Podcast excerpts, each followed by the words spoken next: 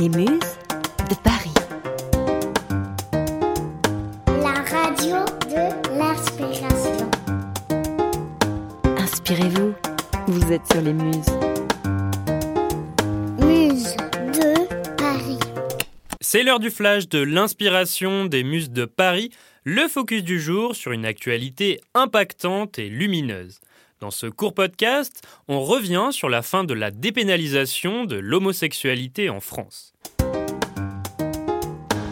Aujourd'hui, on est le 4 août et il y a seulement 40 ans, jour pour jour, le 4 août 1982, la loi supprimait toute pénalisation de l'homosexualité en France. Jusqu'en 1982, des milliers de personnes ont été condamnées pour des actes homosexuels en France, une forme d'homophobie d'État. Pendant longtemps, l'homosexualité est considérée comme un crime passible de la peine de mort qui peut conduire au bûcher. En 1750, Jean Diot et Bruno Lenoir sont les deux dernières personnes mises à mort en France pour le seul crime d'homosexualité. Mais ce n'est qu'en 1791 que le Code pénal abolit le crime de sodomie entre adultes consentants. L'homosexualité reste pourtant perçue comme un fléau social et les homosexuels sont poursuivis pour outrage public à la pudeur. En 1942, le régime de Vichy pénalise les actes contre nature entre personnes de même sexe quand l'une d'elles est mineure, soit moins de 21 ans à l'époque. En 1968, la France signe la classification des maladies mentales de l'Organisation mondiale de la santé, dans laquelle figure l'homosexualité. Il faut attendre l'arrivée de Mitterrand au pouvoir en 1981 pour que la France retire l'homosexualité de la liste des maladies mentales, soit 9 ans avant que l'OMS ne la considère plus comme une maladie mentale. C'est dire de la lente évolution des mœurs sur la question. En 1982, Robert Badinter, alors ministre de la Justice, porte le projet de dépénalisation de l'homosexualité.